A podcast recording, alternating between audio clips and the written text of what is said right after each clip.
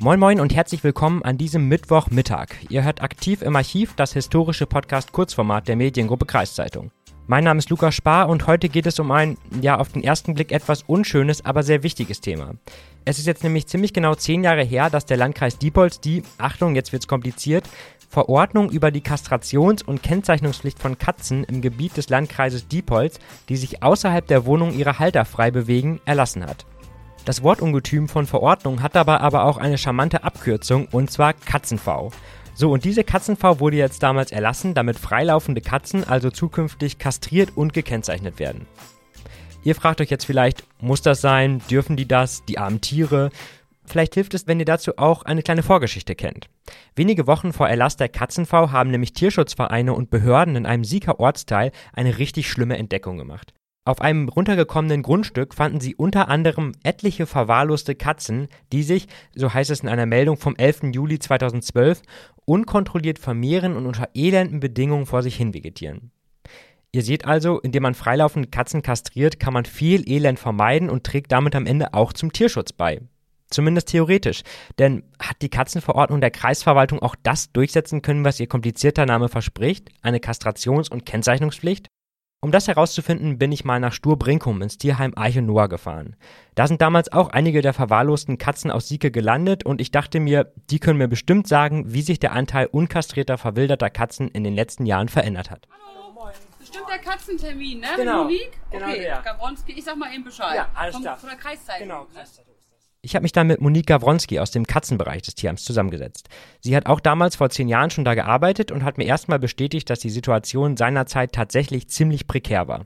Ja, also es war genau so. Wir hatten unheimlich viele verwilderte ähm, Katzen, Katzenmütter, hochträchtige Katzen hier, also wirklich die ähm, zu den Stoßzeiten.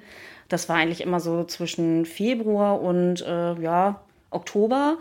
Ähm, war es hier voll. Also das platzte hier wirklich aus allen Nähten. Wir sind da im Prinzip eigentlich kaum hinterhergekommen, das muss man schon so sagen, ja. Okay, das Ganze muss damals also echt übel gewesen sein und das in Sieke war auch kein Einzelfall, wie in den alten Ausgaben der Mediengruppe Kreiszeitung nachzulesen ist.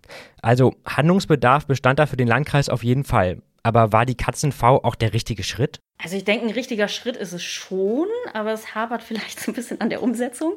Ähm, weil das Problem ist, glaube ich, dass es niemanden so richtig gibt, der das Ganze kontrolliert. Und ähm, wir merken es selber auch, dass es auch jetzt noch, zehn Jahre später, unheimlich viele Leute gibt, Katzenbesitzer gibt, die davon noch nie was gehört haben. Die hier im Umkreis leben, selber Katzenbesitzer, wie gesagt, sind und ähm, davon nichts wissen. Teilweise auch wirklich unkastrierte Katzen haben und aus allen Wolken fallen, wenn sie davon was hören, sagen, das hat uns noch nie jemand gesagt. Was tatsächlich so ein bisschen schade ist, weil wir auch der Meinung sind, dass ähm, die Tierärzte da viel mehr ins Boot geholt werden müssen, dass die wirklich Katzenbesitzer, wenn sie das erste Mal zum Beispiel mit ihrem Kitten in die Praxis kommen, dass es eben nicht nur um das Impfen geht, sondern auch ganz wichtig um die Kastration und auch um die Kennzeichnung. Okay, Hand aufs Herz bei den KatzenbesitzerInnen unter euch. Wusstet ihr von dieser Verordnung?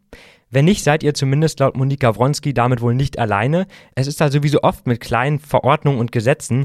Der Wille war da, aber die Umsetzung ist kolossal gescheitert. Weil klar, wenn keiner die Einhaltung kontrolliert und auf die Verordnung zudem kaum hingewiesen wird, dann kann man so einen Erlass eigentlich gleich sein lassen.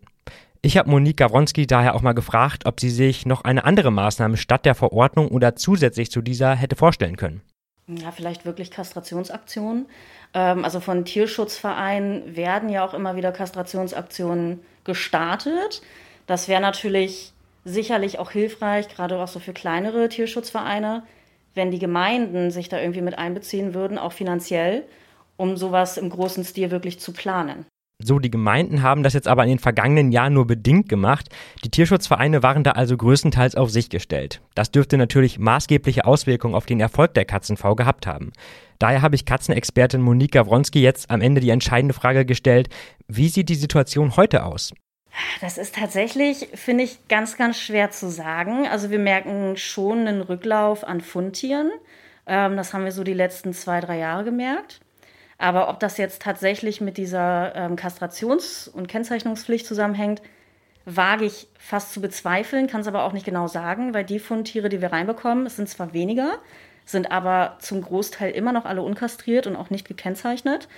Ähm, was sein kann, ist, dass die Kastrationsaktionen, die wir vor Jahren geplant haben mit Vier Pfoten und Tasso e.V., die wirklich groß gelaufen sind, wo wir viele Katzen kastriert haben, dass die jetzt greifen. Hm.